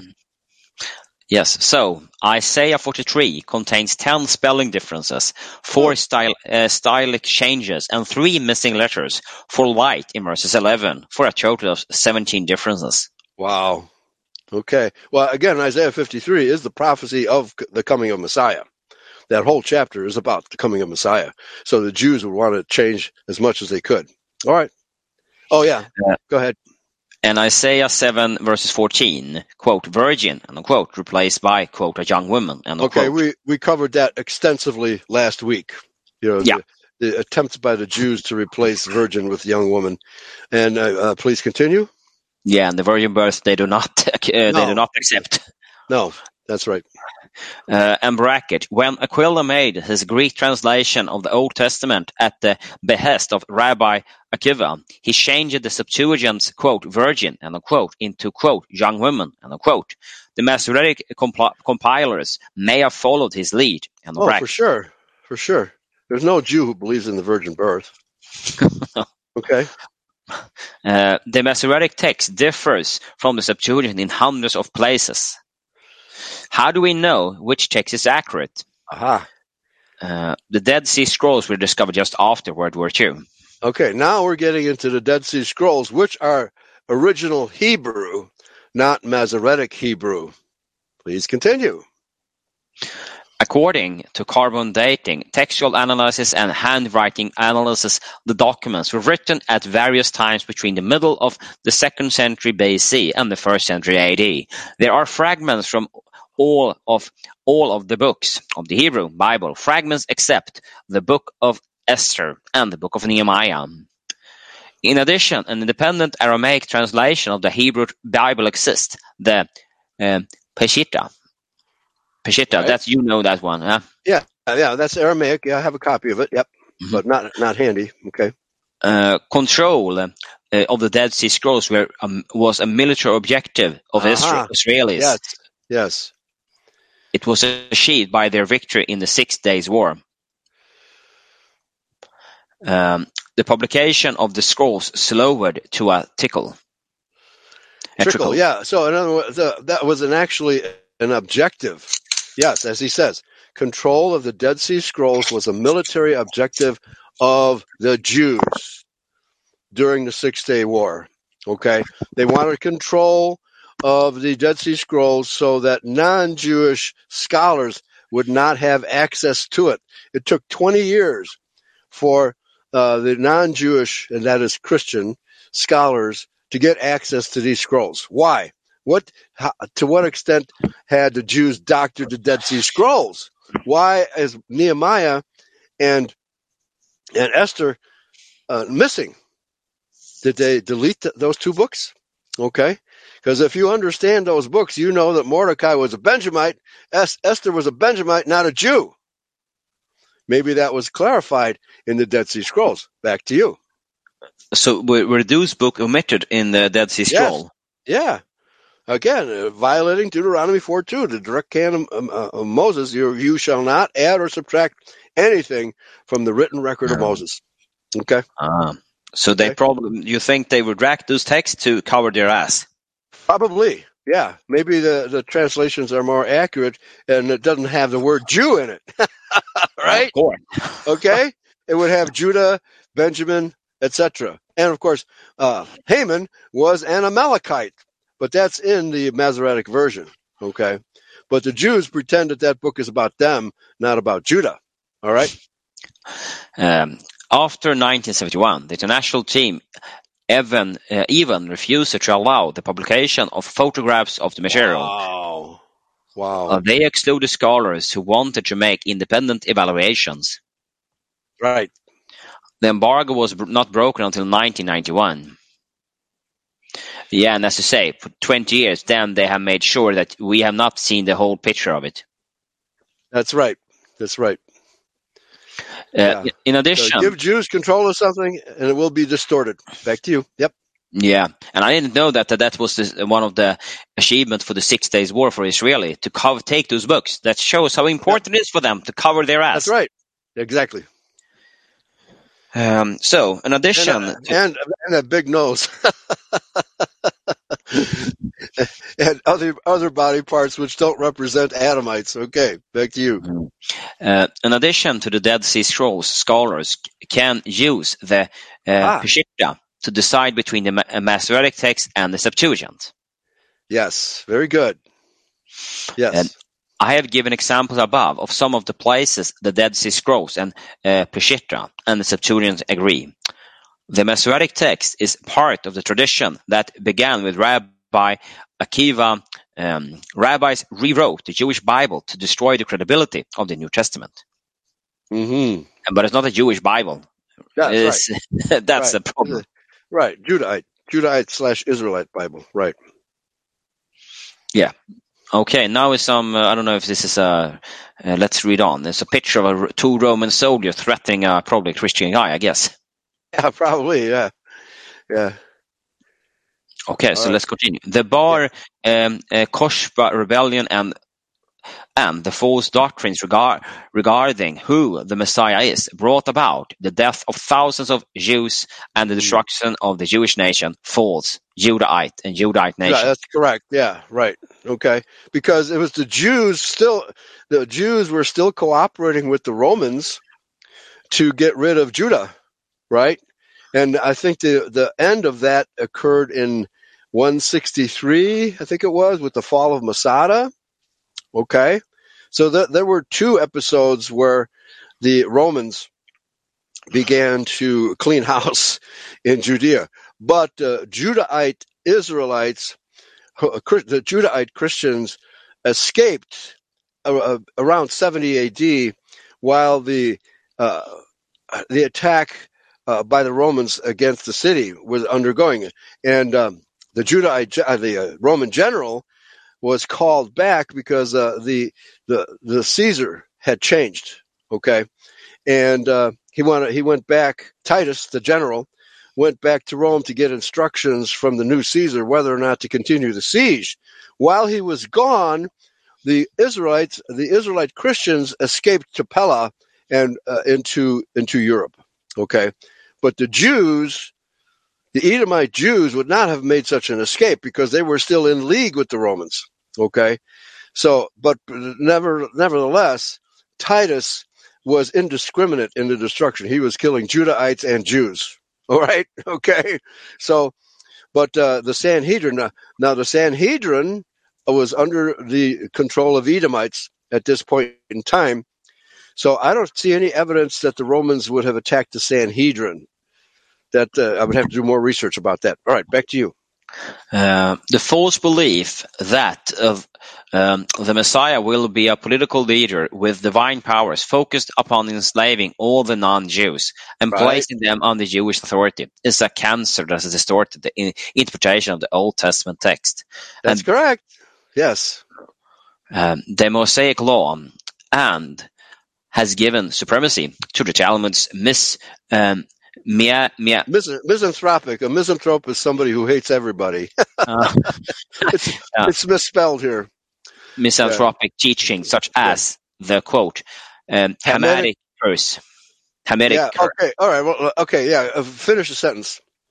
Uh, which saw the establishment of the transatlantic and trans-Saharan black African slave trade, which was dominated by Jewish traders and buyers. Amen. Amen. Boy, there's a lot of truth in this. If only he knew the difference between a Jew and a, and a, and a Judahite. He doesn't know the difference. But in the modern era, when you, uh, when we hear the word Jew, it means Edomite, Edomite Jew.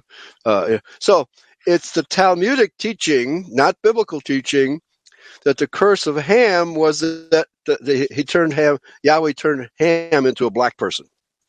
That's what the Talmud teaches. That's what the rabbis teach. Okay, but of course we know that all the sons of Noah were white and the daughters of Noah were white. They were not black, white, and oriental. That's a Talmudic teaching, and you will not find any such uh, argument in Scripture. Okay. Plus, it wasn't Ham who was cursed; it was Canaan who was cursed. so they got yeah. that wrong too. Yeah. Okay. It was his son. He saw right. his, his his father's nakedness. That's right. Well, which meant that he actually well, well Ham committed the sin he uh, he had sex with his mother and produced Canaan. That's why Canaan was cursed by Noah, not Ham. Although Ham was the guilty party, nevertheless he still had to uh, fulfill prophecy and create uh, Mitzrayim, you know, Egypt. Now, if you go to Egypt and look at the rows of pharaonic statues, you will see they're all Caucasian, all of them. Nefertiti has Caucasian features. They were white folks. They were white. They were not black. Back so. Canaan was cursed from the beginning, you can say. Right. Yeah. And Canaan, uh, you will be a, a, a slave to slaves, or a, a, what is called a, a servant of servants. That's what Canaan became. Canaan became a servant of Mitzrayim. Then he became a servant of Israel, right? And became a servant of the czars and the kings and queens of Europe. Still a servant of our, until that curse was lifted when the Rothschilds blew up Europe and became the uh, economic masters and lords of Europe. So now that the curse of of, of uh, uh, Esau was lifted, and that was also a matter of prophecy. So uh, unless you understand that the Edomites and Canaanites are not Israelites, unless you understand that, you will never understand the Bible. Okay, you ha- you have to have a program to, uh, telling you which which actor is playing which role, right? Without that program, you don't understand it. And that program is called the Covenant Message, which is the subject of my book, The Great Impersonation, which clarifies the, the lineages. And in fact, Michael, the book of Genesis should actually be called the book of genetics because from chapter 3 on, it details the uh, genetics of the Edomites, the, the descendants of Cain, and the descendants of Adam. It should really be called the Book of Genetics because it's talking about the genetic code of the two different tribes, the two different lines of descent. All right, please continue. Yeah, and that's a comment on that. Isn't that also very true? When you read a book, shouldn't you understand the first chapters in a book to understand yeah, what, right. what happened in the rest of the book? Right. Oh, that. Come on, first, Christian. The, yeah, the first few, four chapters have been terribly distorted. And for, for, for example, the word ish Genesis 4 1, I have begotten an Ish, not an Adamite, from Yahweh, and there's no doubt that uh, that should say Samael. I have begotten, uh, uh and what did Samael tell her, or Nachash in the Bible? She, you shall become as one of us. What's one of us? the fallen angels. Okay? You will know the difference between good and evil. They already knew the difference between good and evil. That's why Adam and Eve were not ashamed when they were naked. But as soon as they had committed the act, then suddenly they became ashamed. They know, they knew that they had committed a, a sexually forbidden act. All right? That's the reality, yes. folks. Okay. again, if you lose common sense, you can understand also yeah. the beginning in the Bible. Come on, you don't curse, you don't curse her womb if it is a, if it is not a sexual sin. That's you, right. you, then you curse her teeth if it is an apple. People, right. they, ah, it's, it's not so, come on. Yeah, it is not, yeah. it is, and, and, what, and what kind of fruit, literal fruit, gives you the knowledge of good and evil? it's not. Well, yeah. Uh, pomegranates, maybe? or May apples? May apples. Uh, there's a there's a fruit indigenous to Arkansas called the May apple. It, it's really one of the oddest looking fruits I've ever seen. It's got like dimples. It's like yellow. It looks like a more like a, a round lemon with dimples on it. and and uh, somebody showed that to me recently. I said, "Is this poison? This must be. Maybe this was what Eve took a bite out of." All right, back to you. May apple. It's called. All right. Uh, the Talmud, Racket, Oral Law, and Racket, which interpret the Jewish scriptures, has been in, infected by this false ethno-religious ideology there you go. of wow. the Pharisees, thus altering the original Talmud corpus and subsequently the Jewish scriptures themselves. Yes. Wow. Interestingly, it was this ethno-religious nationalistic doctrine that Christ warned the Jews against, citing that it will be their downfall. Right. Well, okay. Now, it is an ethno-religious nationalistic doctrine of the Jews, that Talmud is, but so is the Bible. The Bible was not written to all races. It was only written to us, the Adamic, Noahic, uh, Abrahamic, Israelite people. That's the covenant message, folks. It was not written for anybody else. Okay. So again, the, the universalism of this author comes out, but nevertheless, he is correctly identifying the Jews as the enemies of Scripture. Please continue. Um, so, uh, the Hebrew version of the Old Testament have uh, been used to proclaim uh, scores of quote messiahs end quote. The Septuagint yeah, right. was only used once. Mm-hmm. Yeah. So this, this... and there's only one Messiah, and it wasn't a Jew, right? He was not a Jew, but the Jews have proclaimed many messiahs, all of which had died a natural death. Oh yeah, and could like walk the, on water. yeah, like this one you see on the pictures. That yeah, seems right. like a very hideous person. yeah, right. Yeah, he's a Jew. right. So, in the late 1980s and early 1990s, believe that Chabad Lubavitch Rabbi uh, Menachem Schneerson was the Messiah. Right. Yeah, he's sneering at Yahweh, right? Um, so, and now we come into a new part here that is said why Orthodox Christians prefer the Septuagint, bracket one out of two, in a bracket, by Metropolitan Ephraim of Boston. Okay. So, right. preface.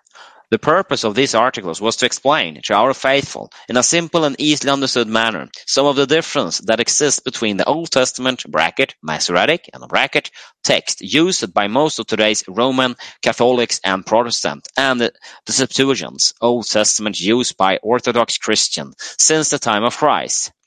Um, all told, there are some three hundred textual differences between the Masoretic and the Septuagint text, some of them important and some of them insignificant. These articles will ex- explain why Orthodox Christians prefer the Septuagint, despite ah. some admittedly beautiful and eloquent passage found in Masoretic text. The articles by uh, Metropolitan Ephraim were originally published on the Internet in the spring of 2009, and they appear here in a slightly edited and um, augmented form. Okay. So, one, honor the physician. In the wisdom of uh, Sirach, it says, quote, Honor the physician with the honor due unto him, for the use ye may have of him, for the Lord created him. The skill of the physician shall lift up his head, and in the sight of a great man he shall be in admiration. The Lord hath created medicines out of the earth, and he that is wise will not abhor them. And the Lord hath given man skill, that he might be honored in his marvelous works. with such doth bracket the physician and bracket heal men and taketh away their pains. Of such doth the um, apothecary Apoth- make. Apothecary. Apothecary. Actually, actually, a European term. Is that not used in Greek? I mean, in Greek. Uh, in Swedish, apothecary? Uh, apotekare maybe, but uh, yeah. Uh, okay. make a uh, if that is the one, uh, the one okay. that yeah does, does drugs, apotheker. Right, I, yeah. I, I use them really because it's the only drug they have. Right. In German, it's apotheker. Uh, apotheker, I mean that's the same, yeah. Yeah. Okay. Very good. Uh, make a confection and of his works there is no end, and from him is peace over all the earth. And no quote. Okay. Wisdom of Isaiah 38, that's, 1 until 8. Yeah, now I'm not sure if that's the same as the wisdom of Solomon, but uh, mm-hmm. that's probably in the Apocrypha. Wisdom. Yeah, this is Apocrypha. I read this one. Okay. Yeah. Yeah. So, and and again, physician, the the original physician, uh, what's the uh, her, hermetic, not hermetic, what, what's the oath that doctors used to take? They don't take it anymore. Do no uh, harm. Yeah, this one. The the yeah, I lost it. I this jump out of my, my mind now. The the right. um, uh, so, yeah. Hippo, Hippocratic. Hippocratic. Hippocratic oath. Now it's the Hippocratic. now it's the hypocritical oath. It's no longer the Hippocratic oath, and uh, they do all kinds of harm. MDs are killers. Yeah, That's and I like I liked when they don't heal anybody. No, and I, when I read this one, I like this one I read this one. The Lord hath created medicines out of the earth, and he that is wise yes. will not abhor them. Look at all the right. med, med, MDs today. Most of them yeah. abhor them and think, no, no, they don't yeah. work. I later today spoke with a woman about this, and they, I, you see on them that they, when you start to discuss about there is money in the, in the medical industry and oh, yeah. about uh, that they only want to earn money, oh, she fled as fast as she could. right. Right. But that's the truth about the medical profession today. They are killers. They're not healers. And it, eh, you know, the, the only healing they do is if you have a broken limb, you know, or, or, there are some antibiotics that do work. At least they will get rid of your symptoms and ease your suffering. But then you better supplement that with herbs, right? As as it says right here, which come from nature, like aspirin. Aspirin comes from uh, willow bark, right? Yeah, but then you have to use it yourself because the problem with with all this, when you have like a, an, a simple simple code that is you expelling toxins, if you That's then right. all the toxins, the body will have a much more um, severe mm-hmm. case of this expelling toxins. And another one of that very severe one is cancer. Uh-huh. That is that is one of the uh, one that people don't. Toxicity. Cancer is, is, toxicity. Yeah, the body wants to get rid of toxicity, and I think this is there are two doctors in America I read about that has cured cancer with this method. Just take That's a little right. test on the blood and seeing what is the uh, the poisonous what it is, and then they have applied a, uh, a capsule. I don't remember the name on the doctors now, but I read in the book. Ba- I think uh, uh, what was yeah. the name on the book? I have to re- check it out. Yeah, well, the uh, medical, yeah. Absolutely right, uh, Michael. The medical profession is still debating on what is the cause of cancer, right? What is the cause of this? What is the cause of that? It's all toxicity. Get rid of the toxic. Uh, stop stop imbibing toxins, right, which include big pharma compounds, and go with nat- natural medicine. That's what you have to do. Okay. Yeah. So yeah, and our people don't understand that. Okay. No, they want a fast fix. And then yeah. uh, the book I was referring to, the book I referred to is The Drug Story by Morris oh. Bella. And I read the chapter in, in chapter, I read the chapter on my channel. It's called Racket in the Cancer Control. And there you have those two doctors, American doctors that had a cure for cancer, but they were, of course, they were, yeah, they were uh, sniffed out by the, the drug cartel. Right. Um, exactly. So, and they just took a blood test and then they applied this, those uh, capsules and then they could cure cancer and yeah. they had a lot of curing of the cancer, most basic toxicity. So that's the problem if you're using all those. We think, oh, just a headache uh, a tablet for your headache, something that will then later in life pronounce to something like cancer because your body not get rid of the toxins. right, right, absolutely.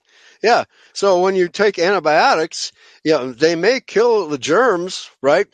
But they're also very toxic. You have to be careful. All right. That's why uh, we're advised when we take antibiotics to take probiotics along with them because the antibiotics kill good flora in your gut, which will cause uh, candida for, among other things, right? So you really have to know what you're doing if you take, and, and of course, no doctor will tell you. Actually, uh, no, they they do in recent years have started advising people to take probiotics. That is like um, uh, I'm trying to think uh, uh, what they are, but pro- probiotics when you take antibiotics because you, you might get a serious tummy ache, right? And, uh, and other conditions. And so for the longest time, uh, they would not tell women, for example, that you might get a serious case of candida if you take antibiotics without probiotics, right? And so women were suffering horribly. The, the itch, the itch that you get from candida, and you and they they didn't tell you that the, the antibiotics would cause that. All right, so doctors cause as much disease as they cure is what i'm trying to say okay? All right yeah. so yeah. so we're um, just about yeah go ahead. one comment also one of the quotes that was in this in this chapter was that doctor said we don't know any cure for cancer. So the allopathic medicine right. have no cure for cancer. Why do you go to them? And then they stick in more poison in them and that will just kill them. Right right well, Richard Nixon declared war on cancer in the mid 1970s. I forget exactly what year. And cancer is winning, folks, right? Because they're not trying to find a cure for cancer. Well, what was the meme? I think you sent me the meme. Uh, every customer cured is a customer lost. Yep. Right? Exactly. It's a customer yeah. lost. Yeah, right. And, That's allopathic cancer, medicine. And unfortunately, cancer is very, very lucrative and you make a lot oh, of money on it. Yeah, right. And what do you think all those turbo cancers come from in the COVID shot because of That's all the right. poisons they're getting. More, more, toxicity. Extreme. Every every jab is full of toxicity.